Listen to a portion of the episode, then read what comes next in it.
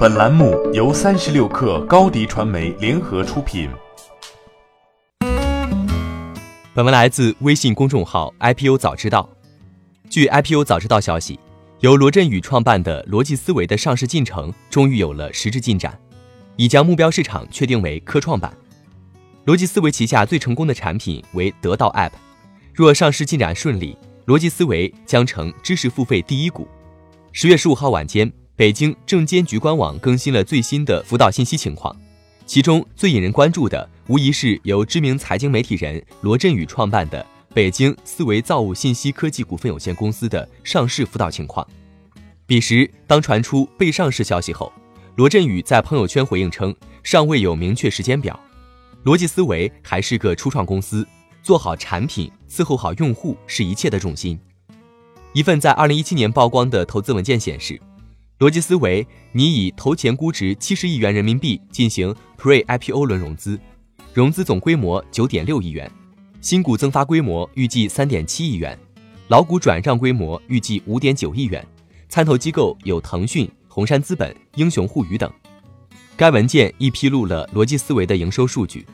二零一五年、二零一六年和二零一七年 Q 一。逻辑思维的营收为一点五九亿元、二点八九亿元和一点五一亿元，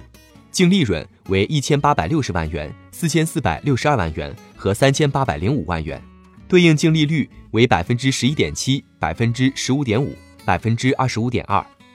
尽管罗振宇在第一时间否认了上述信息，但从垂直行业的发展来看，逻辑思维确实吃下了巨大的红利，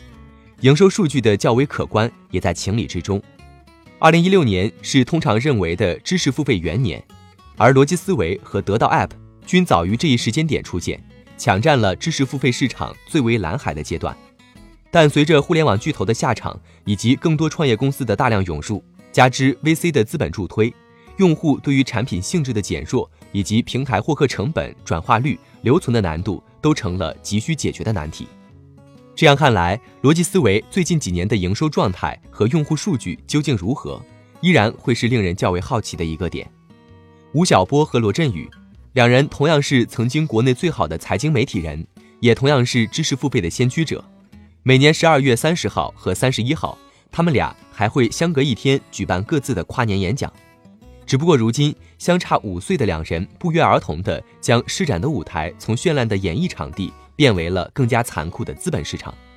在吴晓波再度折戟 A 股后，罗振宇仍然期待着能够如跨年一般接过前者手中的接力棒，实现自己的上市梦想。